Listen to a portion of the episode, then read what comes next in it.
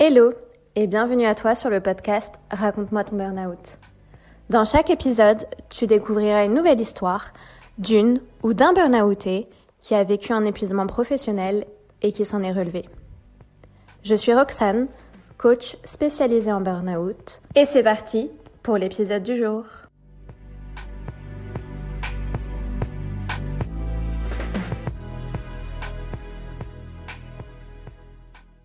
Dans ce premier épisode, découvre l'histoire de Sophie, 42 ans, et québécoise, tu vas l'entendre assez vite. Elle nous raconte comment elle s'est pris non pas un, mais deux murs. Murs qu'elle prend comme métaphore du burn-out, bien sûr. Le premier alors qu'elle est étudiante, en pleine reconversion, suite à une première carrière. Je te laisse découvrir tous les détails de ces deux burn-out.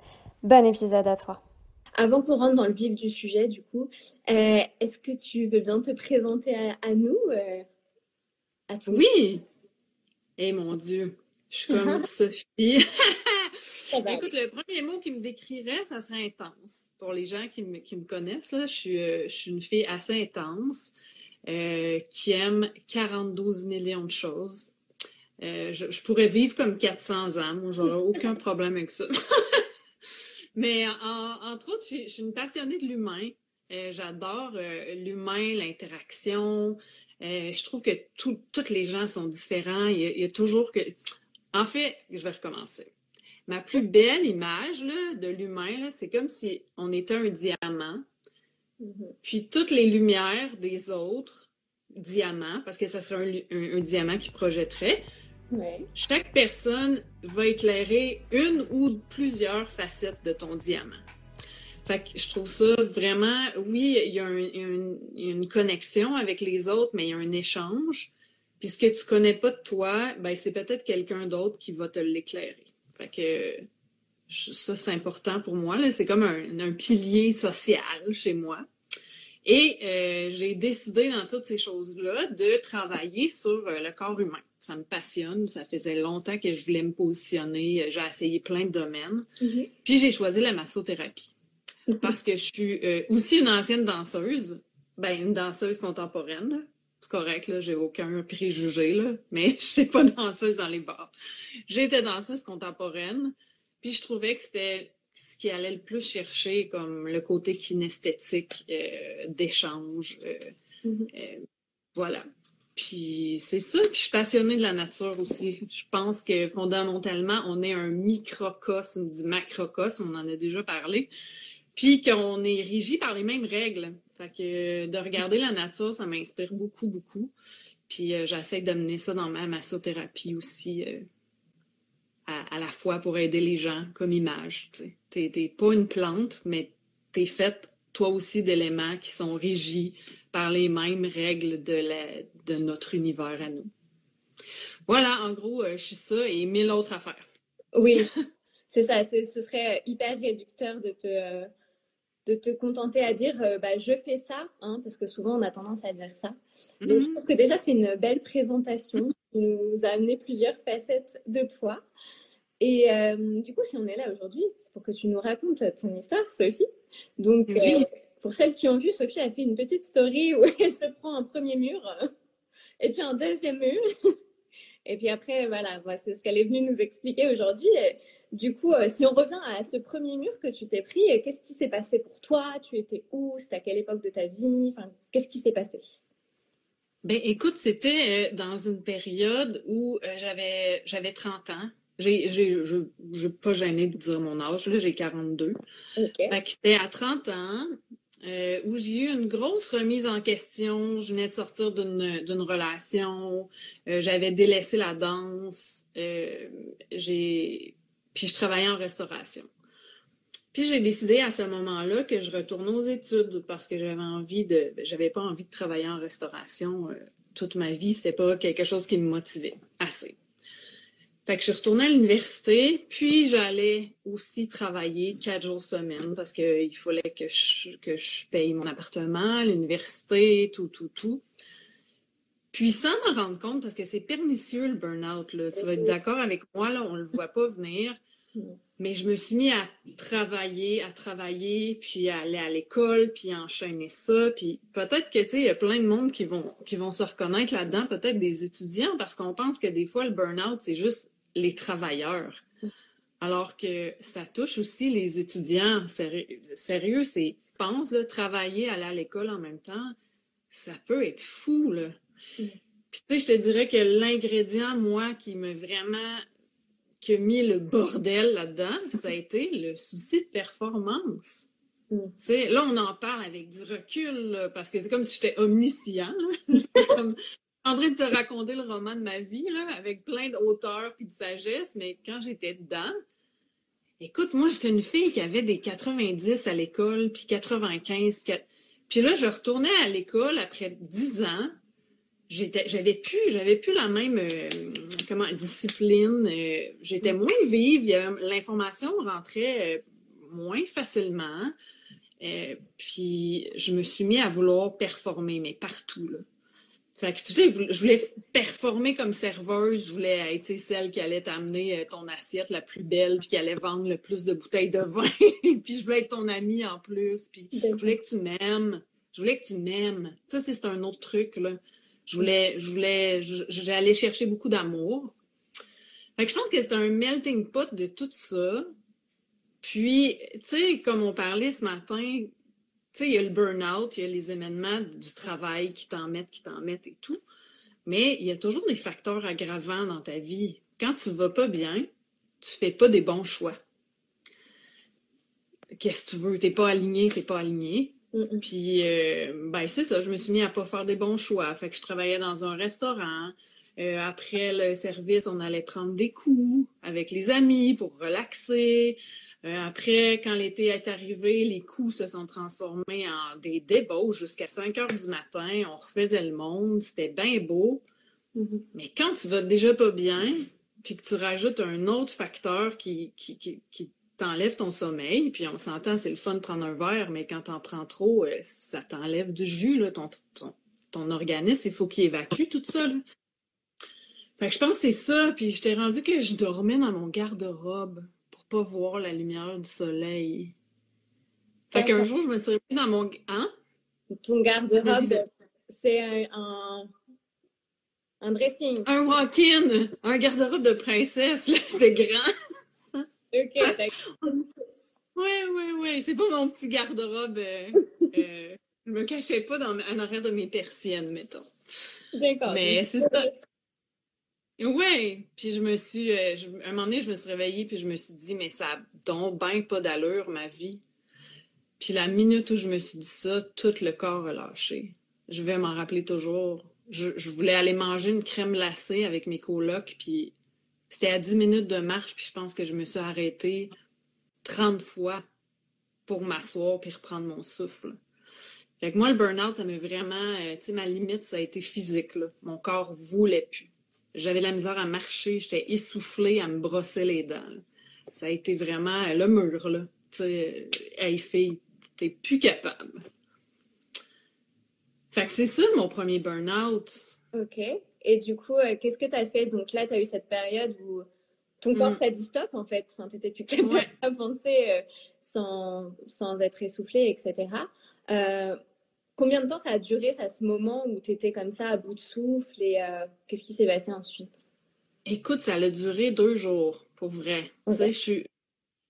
Ben, ça a duré deux jours. Aussi intense que ça, c'est comme si je m'étais réveillée. Mm-hmm. Puis aller voir le médecin, puis il me dit Mais madame, tu fais un burn-out, là. Je t'arrête tout de suite. j'ai tout arrêté. C'est comme là, j'ai dormi. J'ai dormi, ça n'a pas de sens. Je me rappelle, c'était une partie de ma vie où je déménageais. Puis j'avais décidé de passer euh, pour, tu sais, je sais pas euh, si les, les Européennes vont savoir c'est où, mais ça s'appelle les îles La Madeleine. C'est une petite île euh, en plein milieu du Saint-Laurent, mais tu sais, on s'en va vers l'océan Atlantique. Là. On est comme entre les deux, mais je pense qu'on est encore dans le golfe du Saint-Laurent, les îles de la Madeleine. C'est une petite île. J'ai décidé, ben, plusieurs, un archipel. Ils vont pas m'aimer si je dis l'île toute seule. un archipel d'îles, puis je suis partie là tout un été. Mm-hmm. C'était déjà prévu. On dirait que j'avais été capable de prévoir à l'avance. Puis je me suis en allée là tout l'été. Puis j'ai dormi pendant un mois. tu sais, les gens, ils me disaient, hey, t'es aux îles, t'as la mer, tu peux aller voir les phoques sur la plage, tu peux. Tu sais, c'est. Dans ma milieu de nulle part.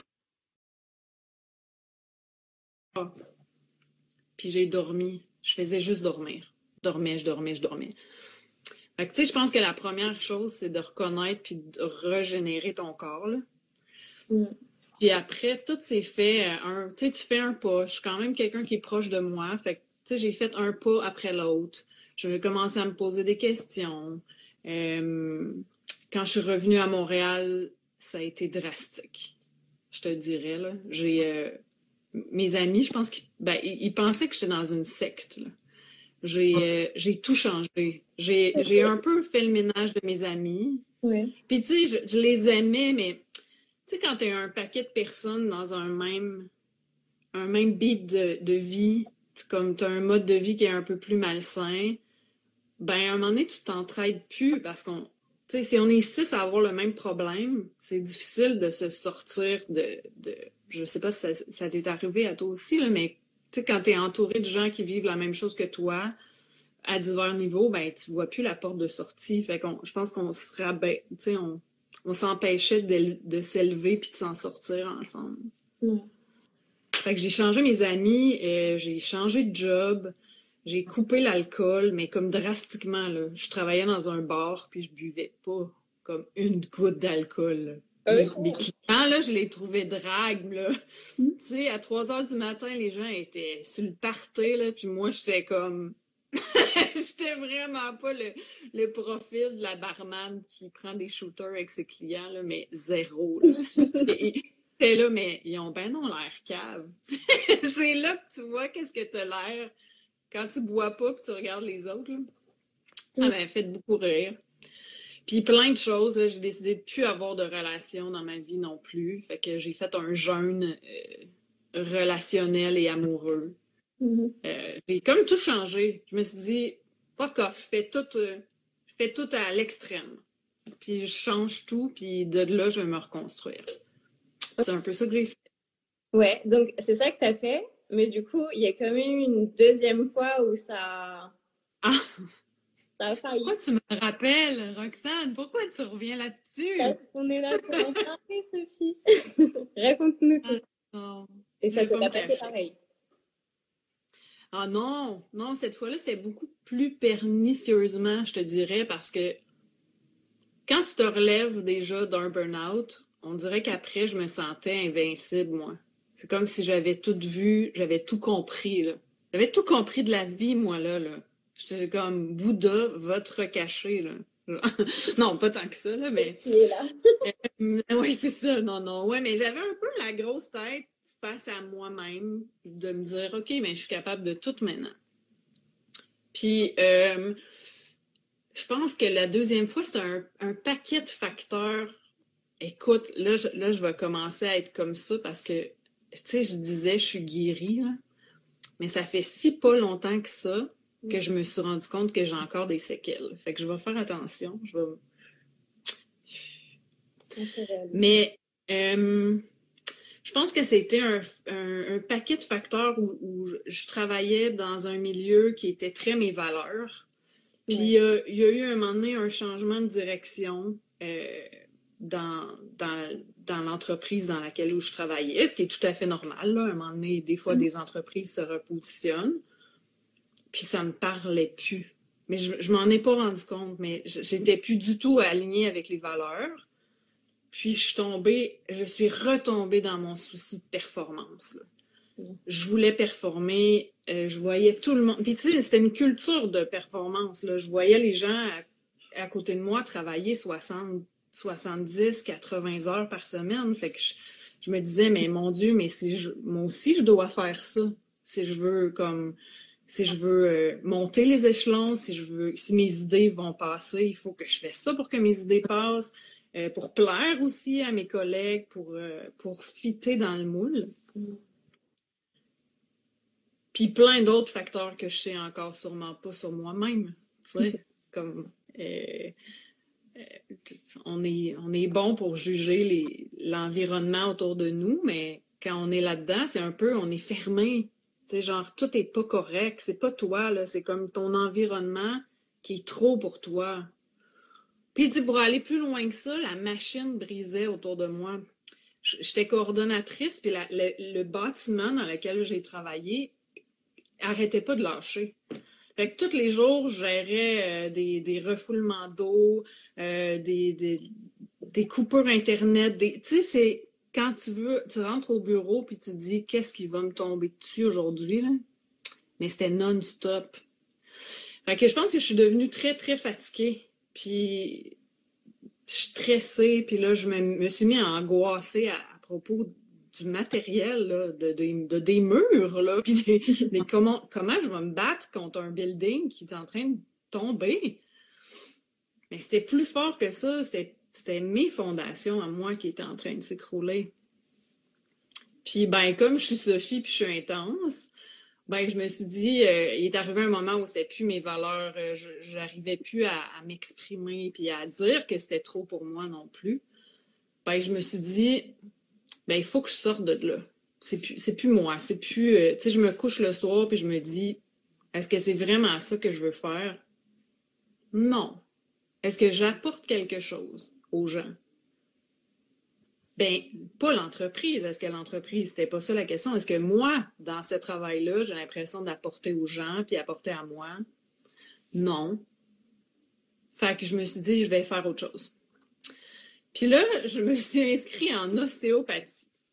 Mm-hmm. pour les gens qui, qui ben, tout le monde connaît un peu l'ostéopathie, mais c'est un peu comme la médecine.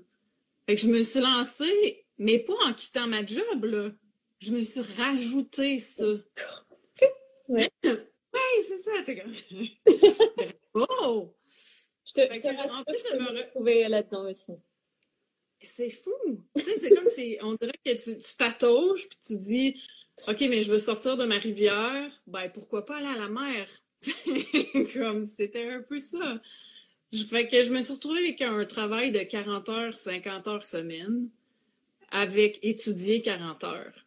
Fait que subitement, tu sais, ma charge est tout petite, là. On va te le dire, là, c'était les vacances, là. Puis là, ça a été trop. Mais cette fois-là, c'était différent. Là. Je me suis mis à avoir mal au dos. J'ai euh, peut-être des amis qui sont encore là, qui, qui, étaient avec moi dans ce moment-là. Je me rappelle, j'étais chez mon amie Annie avec Catherine, puis j'étais couchée au sol. J'ai passé la soirée couchée sur le sol, pas capable de me relever parce que ma colonne, t'imagines-tu l'image forte? Ma colonne n'était pas capable de me supporter. Le poids qu'il y avait sur mes épaules, a fait que je n'étais plus capable de me soutenir. Tu sais, quand tu penses à l'image, c'est quand je te dis que c'est fort, les liens avec la nature puis tout. Puis j'ai tout lâché. Euh, ben, c'est pas vrai, j'ai tout lâché. J'ai lâché l'ostéo, j'ai changé de poste au travail jusqu'au moment où j'ai regardé mon chum, puis mon chum, il me le disait, là, je venais, d'avoir un copain depuis un an, puis il me disait, c'est pas une vie, là. Tu peux pas rentrer chez toi puis parler juste de job puis euh, être anxieuse comme ça puis être stressée puis dire ben moi je te supporte puis arrête arrête donne donne-toi cette solution là. Puis j'ai tout lâché. La job, euh, les études. Puis je me suis dit ben je, reprends du temps pour redodo, redodo time. Mm-hmm. Fais dodo, repose-toi, puis pose-toi des questions. Mhm. je suis là un an plus tard. oui, et comme tu disais, c'est dingue, c'est le corps qui parle, quoi. Donc, euh, la colonne vertébrale, bah ouais, si t'es pas, si pas aligné, si t'es pas euh, bien ancré dans ta vie, bah voilà, ton, ton corps vient te dire, c'est pas OK, t'es pas aligné, là, il y a un truc qui va pas. Ouais, exactement. On en parlait aussi. Donc oui, tu as commencé l'ostéo et finalement, tu es resté dans le milieu euh, justement du, du corps. Oui. Alors, la petite blague pour euh, les Européens, nous, on peut dire masseuse. Au Canada, évitez de dire masseuse, sinon vous allez avoir un petit happy ending pas prévu. voilà, juste pour. Euh, ou, t'en auras vraiment pas, t'auras pas de massage, tu vas te faire montrer la porte si tu tombes sur moi. Désolé, mauvais numéro. Il n'y a pas de service au numéro que vous avez composé, Roger. Et je voilà. non, plutôt massothérapeute et non masseuse. Exactement. Euh, donc, ouais, tu t'es dirigée vers ça. À quel moment tu as eu ce déclic ou pas d'ailleurs euh, quel moment la massothérapie est arrivée?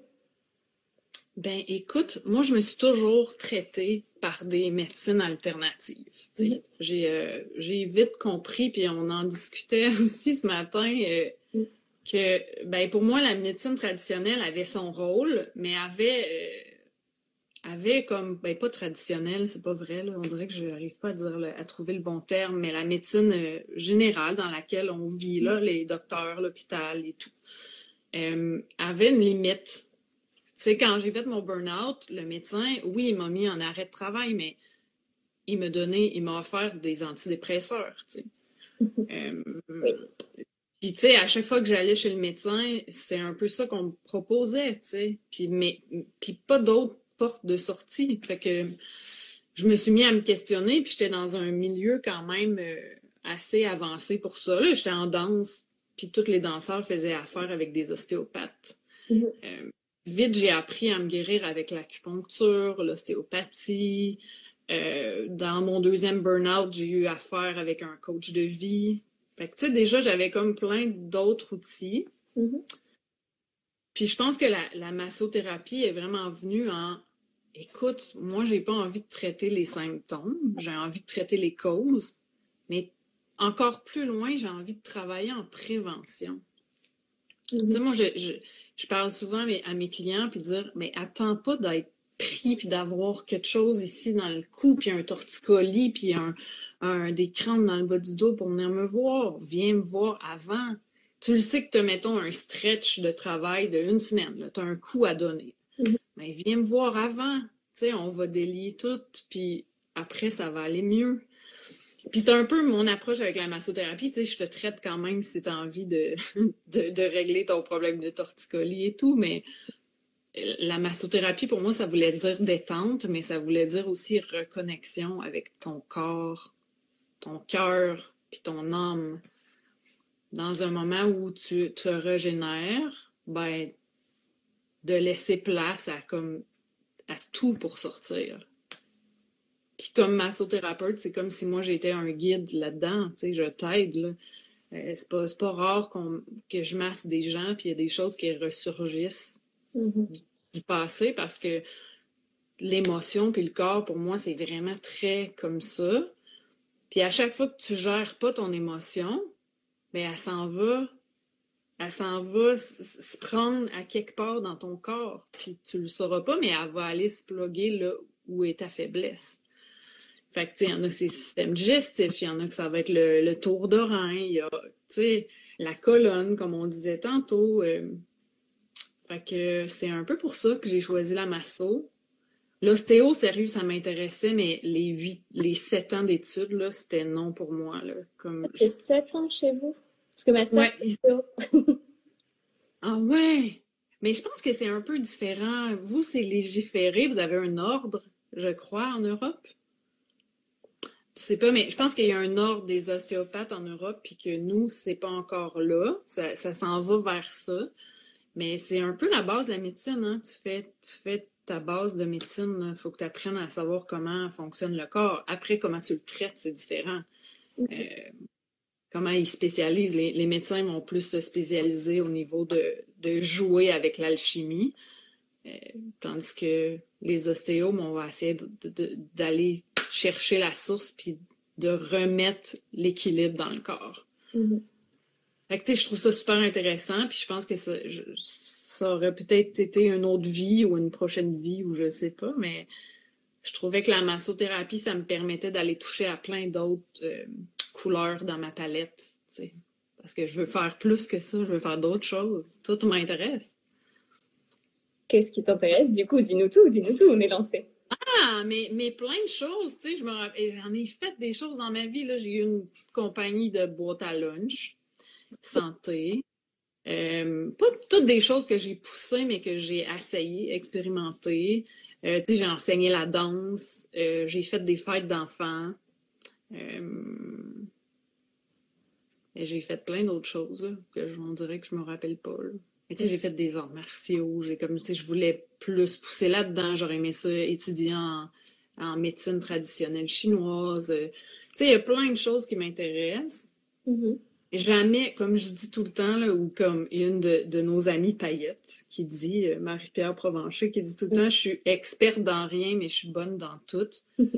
ben, c'est un peu ce qui me décrirait. je suis bonne à faire plein de choses, mais j'ai pas envie de. J'aime plus l'horizon que la, profond... la profondeur verticale. Ça me tente moins. Oui, ouais, du coup, euh, Marie-Pierre Provencher, c'est ça? Marie Multi. Moi, j'avais Marie Multi. Elle, parle de multipotentialité. C'est vrai que c'est un sujet hyper intéressant parce que justement aussi dans nos sociétés, on nous apprend à avoir euh, notamment un métier dans une entreprise. Et en mm. fait, bah, il y a juste des personnalités comme toi, euh, comme d'autres, comme potentiellement moi aussi, où on, a besoin aussi de se nourrir de choses différentes. On ne peut pas juste rester dans un truc. Mm et on est juste euh, différentes, quoi. Et comme dit Marie Multi, euh, on est magnifique comme ça. Et parfois, on essaye de, vouloir rentrer dans une case à tout prix. Et puis, bah, c'est là que ça pète aussi, hein, parce que bah, à vouloir rentrer dans une case carrée quand on a un rectangle, un triangle ou un rond, bah, marche pas, quoi. Mais tu sais, ça part de loin, là. Ça part, de, je crois, de l'école moi, j'ai été formée comme ça, puis sûrement que toi aussi, parce que ça change pas si vite que ça, mais ça va être appelé à changer un jour, mais on est formé pour être des travailleurs. c'est un peu ce que l'école nous montre. Est-ce qu'on est vraiment formé pour être des êtres humains qui, euh, qui développent leur plein potentiel, puis qui vont jusqu'au bout de leurs rêves, puis je suis pas certain. Fait c'est clair qu'une fois sur le marché du travail, c'est ça qui arrive. On veut rentrer dans un moule, euh, puis on veut bien faire les choses. Oui, moi, il y a une, un terme que j'aime bien, c'est en effet, comme tu dis, euh, à l'école, etc., on, est plus euh, élevé, éduqué pour devenir des fers humains plutôt que des êtres humains. Mais non, on est des mm. êtres humains.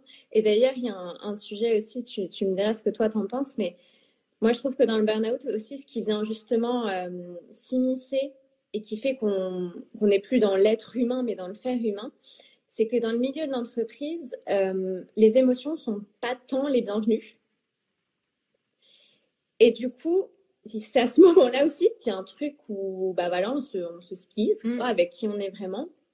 On n'a pas la place d'être, d'être dans l'émotion et d'avoir cette partie humaine de nous, quoi, Comment toi, mm. tu l'as ressenti à ce niveau-là, euh, au niveau émotionnel? Écoute, mais tu sais, je vais parler pour mon dernier burn-out. Puis tu sais, c'est moi qui est allé. Puis tu sais, je le dis toujours avec la bienveillance de c'est bien moi qui est allé se mettre dans ce système-là. Mm-hmm. Mais je travaillais vraiment principalement avec des garçons, tu sais. Puis tu sais, quoi que les garçons sont un peu plus à partager leurs émotions, ben ils n'ont pas été élevés comme ça. Un petit garçon, ça pleure pas. Puis toutes ces croyances, ces fausses croyances-là, ils, nous habitent encore. Fait que je me rappelle que quand je pleurais, ben, tout de suite, la réponse était. parce que ça m'arrivait, là, je vivais un stress ou ben j'argumentais avec mes patrons, quoi, puis je me mettais à pleurer. Puis c'était un peu Ah, t'as-tu besoin d'un break? T'as-tu besoin. Là, c'est trop hein, pour toi. Puis je comprends parce que peut-être qu'eux autres, ils savaient pas comment réagir avec, euh, avec une fille qui pleure, exemple. Mais moi, c'était juste, j'avais envie de leur dire, écoute, je suis une fille, je vais pleurer plein de fois. Mais, tu sais, dans ma tête, c'était, OK, mais je suis faible. Si je pleure, je suis faible. Tout le monde qui m'avait dit, si tu veux faire passer tes arguments, là, pleure pas, Qu'est-ce que c'est ça? Je suis une fille, je pleure. C'est une façon d'exprimer mes émotions. Donne-moi deux secondes, je vais me recentrer, puis je vais être capable de parler. Mais oui, l'émotion, elle sort comme ça. Fait je pense qu'il y a beaucoup de chemin encore à faire sur le travail des émotions en milieu, euh, en milieu de travail. je te dirais plus loin que ça, comment les communiquer. Parce que c'est beau d'avoir une émotion au travail, mais c'est comme. Tu sais, moi, je viens de l'école où on disait ta vie le privée, tu la laisses à l'entrée de la porte de ton travail tu laisses ton bagage privé, puis là, tu rentres dans ta vie professionnelle. C'est ben non. Démanteler l'être humain que tu es. Je, suis la même qui s'est levée dans mon lit ce matin. Là. Oui. T'en vas travailler, là. La journée où je sais pas, où je me suis. Euh, mon, copain me, me laissé, où j'ai laissé mon coup. Je pourrais pas bien travailler cette journée-là. Mm. Tu sais, fait que je dis pas que c'était pas comme ça dans mes boulots, là. Ça m'arrivait vraiment plein de fois d'aller voir mes collègues, puis on en jasait, puis il y a eu des journées où c'était vraiment pas productif, puis j'avais la chance d'avoir des amis de filles au boulot avec qui je pouvais jaser, puis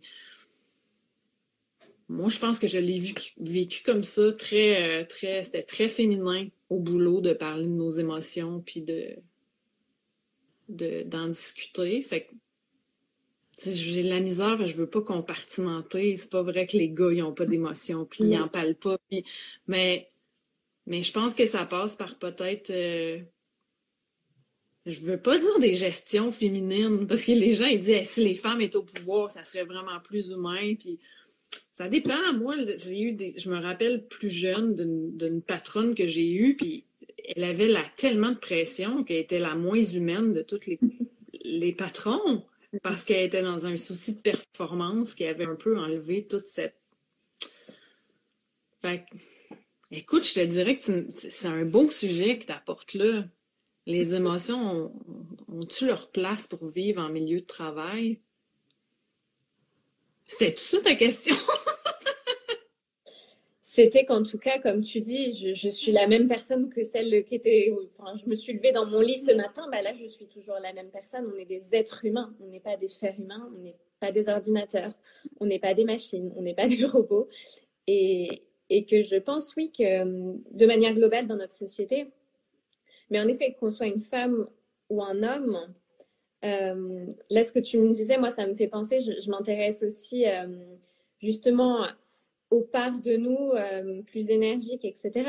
Et en fait, il y a le yin et il y a le yang. Donc, en effet, cette patronne que tu as eue, en fait, elle était dans son énergie yang, son énergie mhm. qu'on associe à la masculinité, mais qui, au final, de toute façon, on a tous en nous et on vit dans une société très yang, très faire, action. Euh, donc voilà, il y a ce yang avec l'action, le faire, etc. Et puis on a le yin qui est en effet plus dans l'émotionnel, dans l'être, euh, plus dans l'accueil, et quoi qu'il en soit, on a ces deux parts en nous, les femmes, les hommes, etc. Quoi qu'il en soit, euh, alors je, suis une femme, mais je pense que les hommes aussi, ils ont des émotions, ils sont tristes parfois, ils sont en colère parfois, mais aussi on n'est pas éduqué pareil en effet. Donc pour une femme, on va lui dire c'est ok si tu pleures, par contre te mets pas, te mets pas en colère, hein, c'est pas joli sur une femme, on jure pas, euh, on fait pas ça. Mm. Et puis l'homme, ça va être l'inverse, on va lui dire bah non, t'es un mec, surtout tu pleures pas pleure pas comme une fillette. Euh, donc dans tout ça, donc nous les femmes, on a le droit de pleurer, ok. Les hommes, ils ont le droit d'être en colère. Nous, on n'a pas le droit d'être en colère, eux, ils n'ont pas le droit de pleurer. Euh, ben en fait, tout ça, ça existe à l'intérieur de nous. On ne peut mmh. pas juste le déposer sur le pas de la, porte de l'entreprise et euh, faire comme si de rien n'était. Après, moi aussi, ma conviction, c'est qu'en effet, Là, du coup, bah, grâce à ce burn-out, et du coup, on en viendra aussi à, cette partie-là euh, pour toi, grâce à ce burn-out, j'ai notamment appris à, euh, bah, en fait, à gérer mes émotions, mais justement, en fait, gérer dans notre société, euh, gérer les émotions dans notre société, on a un peu l'impression que c'est justement, hop, tu les enfouis, tu, tu, tu, les compresses bien là au fond, et puis voilà, tu fais comme si de rien n'était, et puis tu, tu te gères surtout.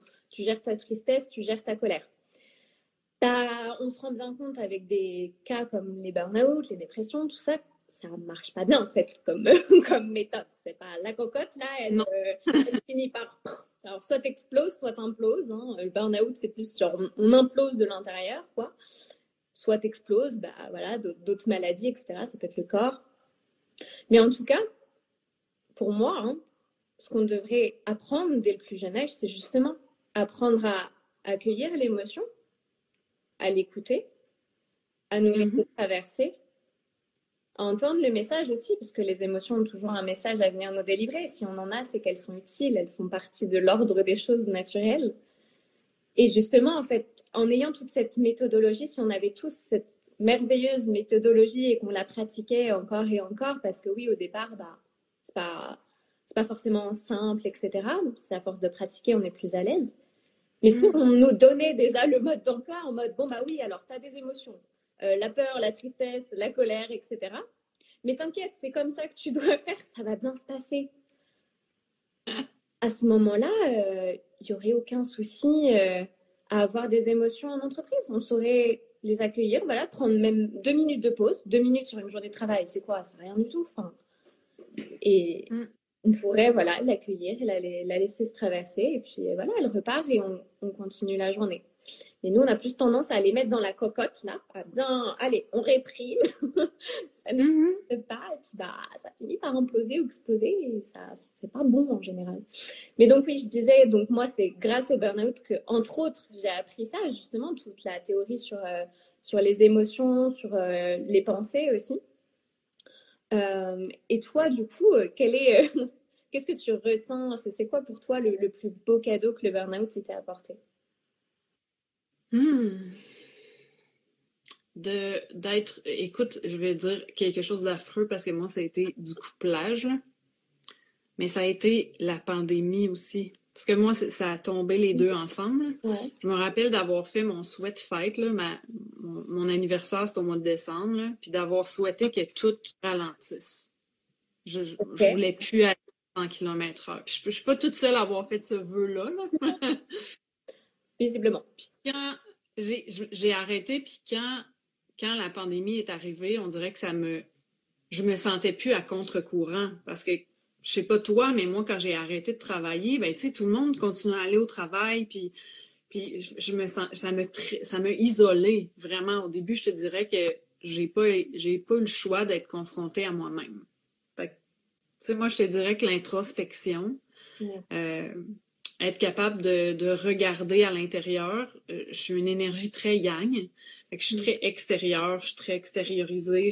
pour moi, de revenir en dedans, c'était très difficile. Euh, fait que oui, reconnecter avec moi, puis reconnecter avec la petite Sophie. Euh, de reconnecter avec mon côté yin, là, je me suis rappelé comment j'aimais jouer toute seule comment j'étais quelqu'un qui avait bien du fun avec ses crayons de couleur, puis qui s'inventait euh, des histoires à pu finir, puis que j'aimais profondément être toute seule. Puis je me suis dit, mais c'est quoi la différence? Mais j'étais juste heureuse. J'avais pas, pas de problème dans ma vie, j'avais pas de... je me suis dit, bon, mais il faut que je retrouve cette paix-là intérieure qui va me permettre de, de retourner vers l'extérieur oui, il y a les émotions, mais il y a le euh, l'écoute de l'écoute de comment je réagis avec le monde extérieur. je, je suis quelqu'un qui a beaucoup de colère. Moi, ça sort comme ça. en ce moment, à chaque fois que je suis en colère, je suis vraiment capable, j'ai vraiment appris à ressortir un peu de moi, puis de me regarder avec de la distance, puis de dire Attends une minute, qu'est-ce qui me met en colère? Est-ce que est-ce que j'ai pas mis mon, mon carré de délimiter, mon, mon territoire clair, puis là, il y a des gens qui viennent dessus, puis je le laisse faire. Puis je suis pas capable de mettre mes limites. Euh, ou encore, euh, est-ce que c'est juste moi qui me mets trop de pression? Là? Je faisais un live dernièrement, puis je parlais de comment j'avais pogné les nerfs en train d'apprendre à jouer un jeu de cartes on s'entend c'est un jeu, là? mais j'étais là, ben mon Dieu, que je suis en performance, puis que je vais être bonne tout de suite, puis je vais avoir le contrôle, puis tu sais. Euh, puis là, on dirait que un coup que je me suis vue, parce que je me suis programmée, là, j'ai dit à mon, à, mon, à mon cerveau plein de fois en méditation, puis juste assis sur mon, mon sofa aussi, à chaque fois que tu vas avoir de la colère, arrête-toi. Fait que c'est comme vraiment si mon corps continuait, là, comme un avatar, mais que j'étais capable de m'observer, puis là, j'ai dit, j'ai compris que ben, je me mets en colère quand j'ai pas le contrôle, quand je, je, je, je, maîtrise pas les choses. Fait que c'est comme de déprogrammer tout ce que j'ai appris. C'est-tu plate? Tu sais, j'ai passé 42 ans à me former, là, puis là, c'est comme si je, j'avais, je crappais pas tout. On peut pas tout mettre aux poubelles, mais dire, OK, je recommence, puis je reprogramme différemment mon cerveau j'ai ce pouvoir-là sur moi. Exactement. Mm. Et, plus loin que ça, que je dirais aux gens, parce que je trouve que quand on tombe dans des dépressions, des burn-out, c'est la faute de tout le monde. À un moment donné, parce que la, la, t'as tellement plus de force que t'es pas capable de te dire en plus que c'est de ta faute. C'est comme, en rajoute beaucoup. Là. Fait qu'il y a une période où c'est la faute de ton environnement, c'est la faute des autres. Puis il y a un moment où tu reprends un peu de force puis que tu es capable de dire Hey, attends, j'ai une responsabilité là-dedans. Puis ça fait. Ouais, j'aime la parce que, parce que t'es comme. Hmm, hmm, t'aimes pas ça, pas te lancer des fleurs, tu sais, tu comme t'es pas. Euh, fait à partir de ce moment-là, je pense que j'ai guéri quand je me suis redonné les, le, le, mais pas le, pouvoir de dire écoute, je pourrai jamais contrôler l'environnement autour de moi. Je pourrai jamais contrôler les autres. Mm-hmm. La seule, la seule personne sur qui j'ai, j'ai de l'influence, c'est moi. Fait que si je veux que ça change autour de moi, ben, il faut que ça parte de moi. Si moi je change, j'attire d'autres gens de personnes, j'attire d'autres énergies, j'attire pas la même chose. C'est fou. La minute où j'ai fait ça, je suis tombée dans paillettes. Euh, cette année, je connecte avec des super femmes. Tu sais, j'ai vraiment fait la demande, j'ai envie de connecter avec des femmes comme moi qui ont envie d'éclairer puis d'inspirer les autres. Puis c'est ça que j'attire à moi. Tu sais. Fait que hum, y a vraiment ma puissance, je te dirais, que j'ai développée là-dedans aussi. De, de reconnecter avec tout ce que j'étais, là, puis tout mon, mon, mon pouvoir, ma puissance d'être humain. J'ai envie de dire femme parce que je suis une femme. Là. Je suis un homme, je dirais ça. Mais peut-être que je dirais pas ça, mais je dirais mon intériorité. Je sais pas. Je suis pas un gars, je ne sais pas. Mais je dirais ma puissance comme en tant que, que femme, la puissance que j'ai avec ces émotions-là. Mm. C'est une puissance d'être en harmonie avec tes émotions puis tout parce que et je vais te dire une anecdote là je faisais du kung-fu. Puis à un moment donné, je m'étais mis à pleurer. Tu sais, ça marchait pas. Là. Tu sais, le kung-fu, c'est très, très discipline, puis tu répètes les mêmes mouvements dix mille fois, puis, puis ça fonctionnait pas. J'étais pas bien dans mon corps. Et, il, tu sais, il, me corrigeait, mettait tes épaules en arrière, fait ci. Puis je me suis pris, je me suis sentie comme dans une cage avec plein de barbelés. D'accord. Puis j'étais en burn-out, puis hum. à ce moment-là, là, j'étais en train de me guérir, puis j'ai explosé, je me suis mis à pleurer. Puis mon, instructeur, à ce moment-là, il est me voir puis il dit Tu peux pas faire ça. Relève-toi. S'il y avait des enfants là, qui te regarderaient, qu'est-ce qu'ils penseraient? Puis tu sais, j'ai coupé mon émotion. Puis avec du recul, maintenant, je me dis Ben, sais-tu quoi? J'aurais montré à un enfant que oui, un adulte aussi, ça peut tomber, ça peut avoir des tristesses, ça peut être. Mais je vais lui montrer comment je peux me remonter. Si je cache toutes mes émotions à un enfant, comment tu veux que je lui montre à accepter la sienne? Exactement. si je suis en train de me retenir de ne pas pleurer, puis je me fais chicaner en plus, mais je suis en train de lui montrer que c'est pas la bonne émotion à avoir. Mais ce que je peux lui montrer, par exemple, c'est que oui, je suis tombée, mais mon Dieu, que je me suis relevée. Puis je vais t'en parler, puis je vais, je vais te partager comment j'ai fait, puis sais, on en a peu parlé parce que c'est comme on parle à large, là, mais, tu sais, m'asseoir, puis je suis sûre qu'on pourrait sortir plein de choses. OK, j'ai fait ça, j'ai fait ça. les huit clés pour te sortir de ton burn-out. c'est pas ça. Tu vas jamais l'avoir vécu comme moi, puis comme l'autre, puis comme. tu sais, je pense que tu as touché un bon point. Euh, les revenir à tes émotions, revenir à toi-même, euh, savoir quitter, ça part de toi si c'est intéressant. Tellement. Il y a Amour Essence qui nous dit merci à vous, pourquoi ça me parle? Bah écoute, très heureuse que ça te parle. Il me semble que Amour Essence, c'est une paillette aussi. On est, ah oui? On est entouré des paillettes. Amour Essence, tu nous diras si tu es une paillette.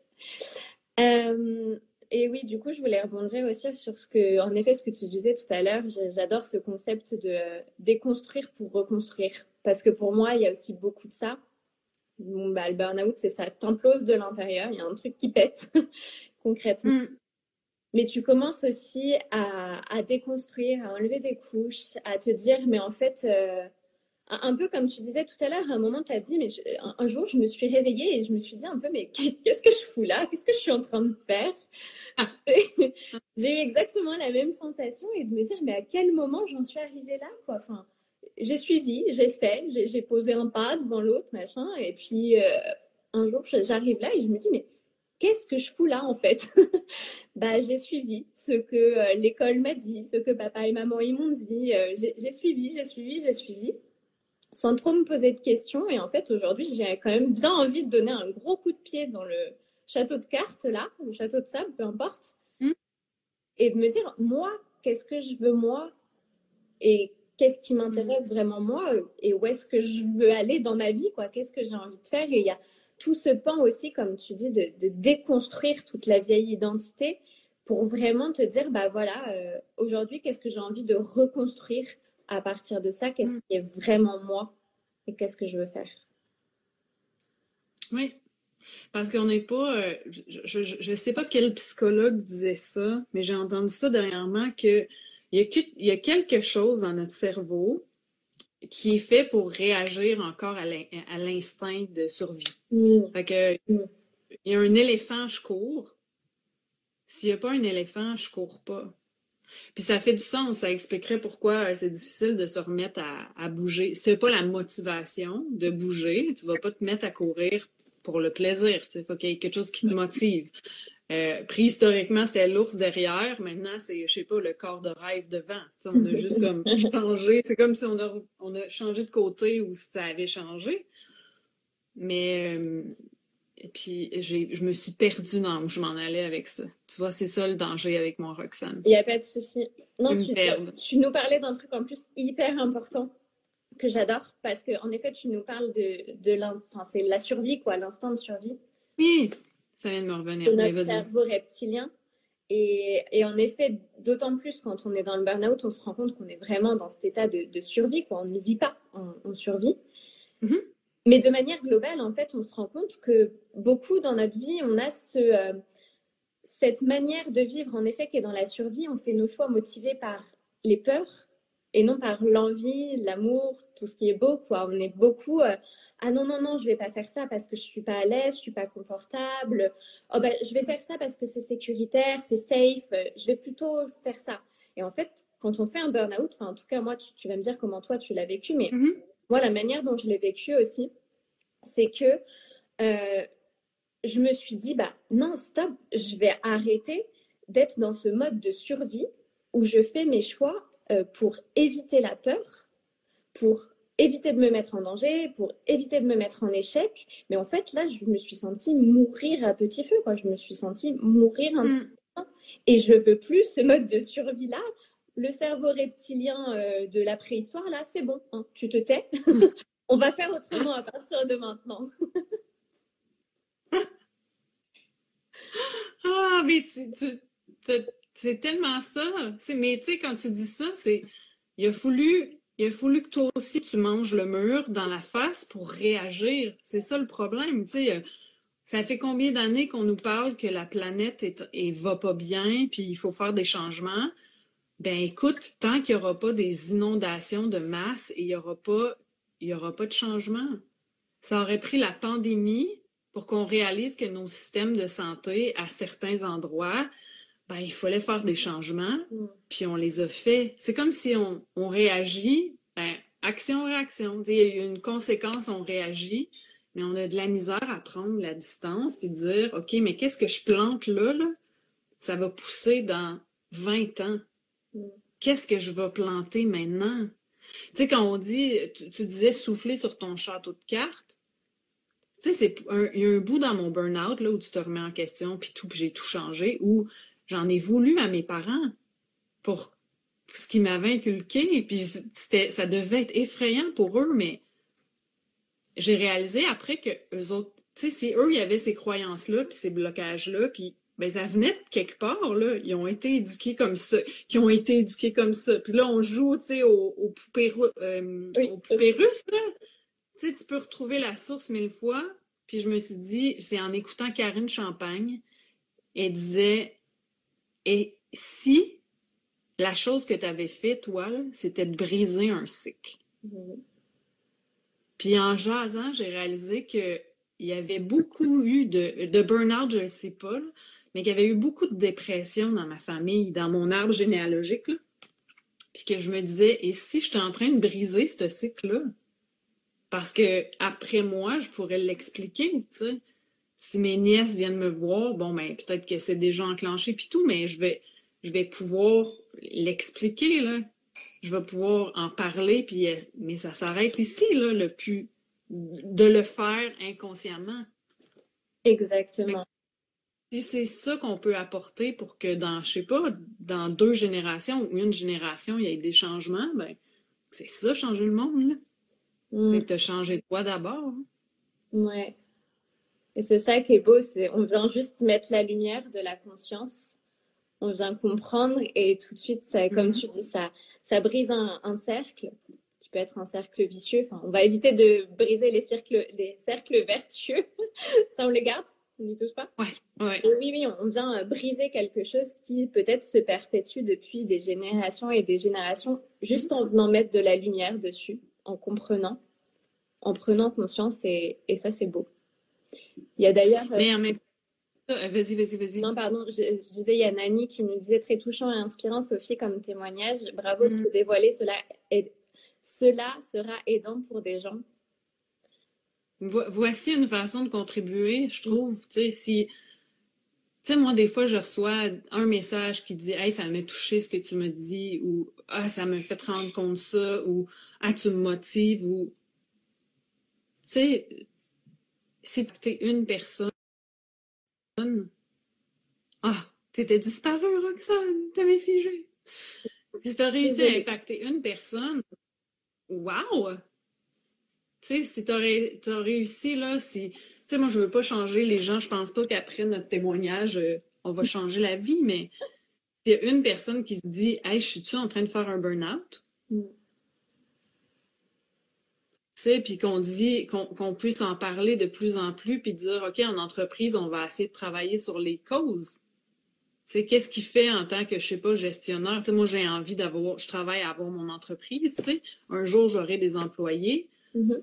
Ben, ça un peu ma responsabilité de m'assurer que je, ne les mène pas là. Parce que j'ai un, j'aime ça travailler, je suis passionnée, mais c'est ça qui a mené à mon burn-out, que j'avais envie d'en faire, puis de, d'en rajouter, puis d'en dans quelle culture de travail j'ai envie de travailler maintenant. Puis je pense que c'est ça que ça fait, des choses comme on fait aujourd'hui.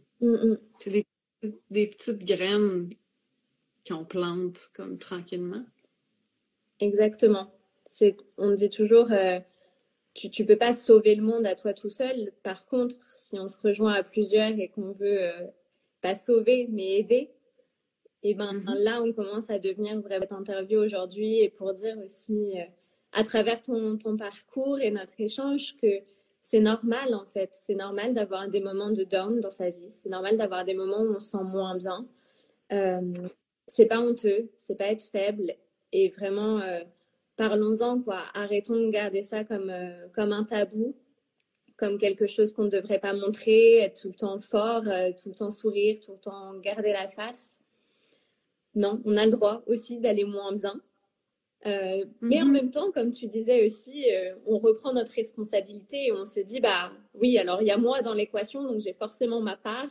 Comment je peux faire pour que ça ne se produise plus? Comment je peux faire pour en sortir? Comment je peux faire pour euh, tout ça?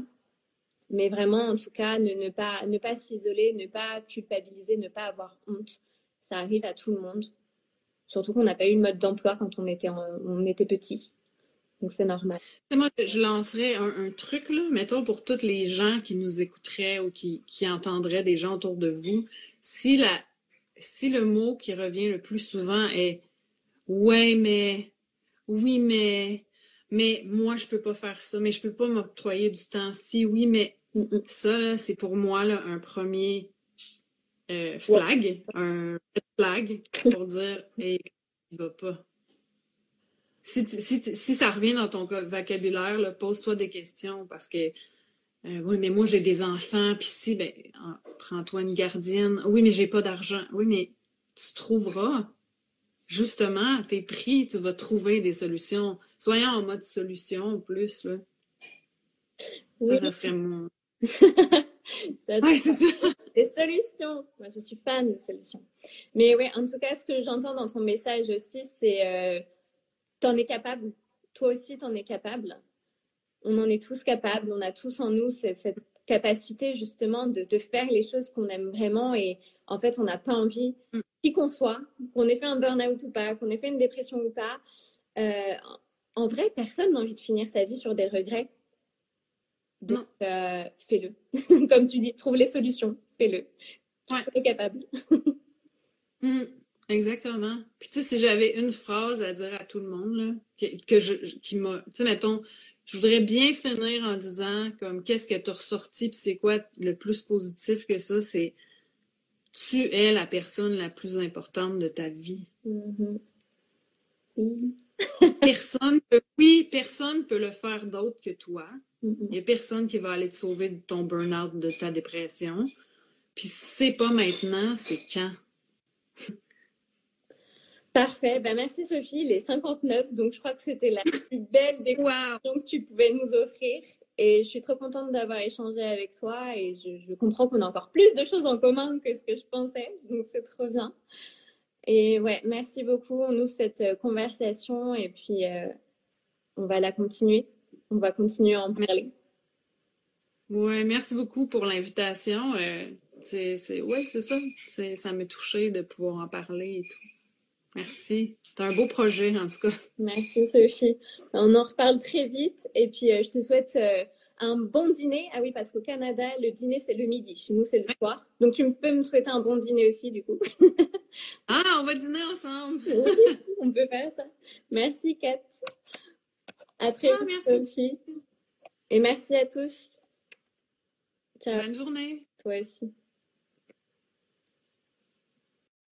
Avant de conclure ce premier épisode définitivement, je voulais te remettre un court échange qu'on a eu avec Sophie en tout début d'interview qui dure seulement une petite minute et qui me semblait être très important à remettre ici. Il y a eu une drôle de synchronicité qui vient de se produire. Euh, il y a une de nos amies euh, Payette qui a euh, perdu un de ses cousins, probablement à cause d'un suicide.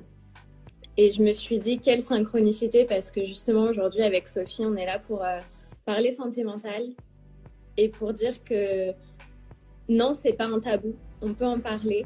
Et non, on n'est pas, on n'est pas faible. Ça fait partie de nous, intégrante. Et donc voilà, je trouve que c'est, euh, c'est une belle chose que toi et moi aujourd'hui on puisse euh, délier les langues et parler santé mentale. Du coup, tu sais, on parle de santé mentale, mais il y a tellement la guérison. Oui. Tu sais, santé, c'est un absence. Ben, tu sais, santé, c'est une absence de maladie pour moi. Mm-hmm. Ça veut dire que tu es en harmonie. Puis, je pense que c'est ce qui est le plus génial avec ça, comme message, de dire oui, ça se peut que tu sois down, mais ça se peut que tu reviennes.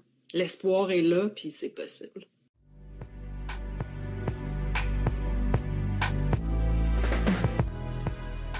Voilà, j'espère que cet épisode t'a plu. Si c'est le cas, n'hésite pas à t'abonner à mon podcast et à le partager autour de toi. Si tu souhaites toi aussi raconter ton histoire, n'hésite pas à m'écrire soit en commentaire de ce podcast, soit sur Instagram, sur mon compte Roxane, le burnout c'est génial. Je te mets toutes les infos en barre d'infos de ce podcast et te dis à très vite pour un nouvel épisode. Sache que tu mérites mieux que ça et même que tu mérites le meilleur. Alors d'ici là, prends soin de toi. Ciao